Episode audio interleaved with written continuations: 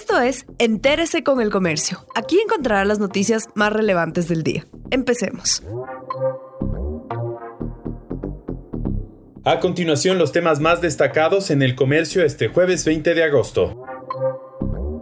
Los acuerdos para reducción de pensiones continúan en marcha en Sierra y Amazonía, a menos de 15 días del inicio del año escolar 2020-2021. El periodo de matrícula se extenderá hasta finales de agosto, por lo que los planteles todavía no conocen su porcentaje de deserción. Padres de familia han protestado para conseguir descuentos mayores a los propuestos en algunos centros, ya que la ley humanitaria establece que se realicen rebajas de hasta el 25%.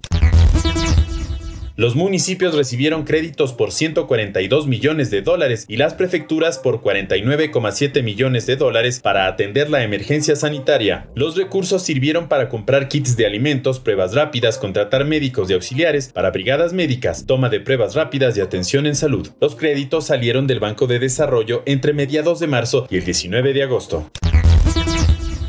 16 empresas relacionadas con los hermanos Bucaram Puley y Gabriela Pazmiño son investigadas por la Fiscalía. La entidad dice que verifica si a través de estas compañías se cometieron ilícitos relacionados con la venta ilegal de medicinas durante la emergencia sanitaria. Los investigadores también tienen reportes de que los miembros de la familia Bucaram han enviado dinero a paraísos fiscales y países como Estados Unidos, Panamá, Holanda y Luxemburgo.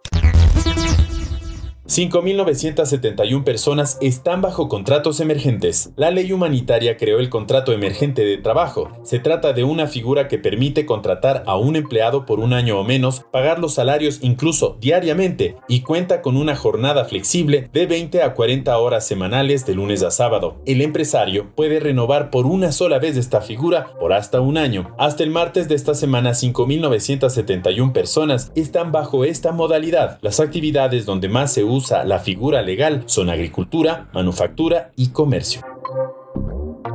Gracias por acompañarnos. No olviden seguirnos en Facebook, Twitter e Instagram como El Comercio Com.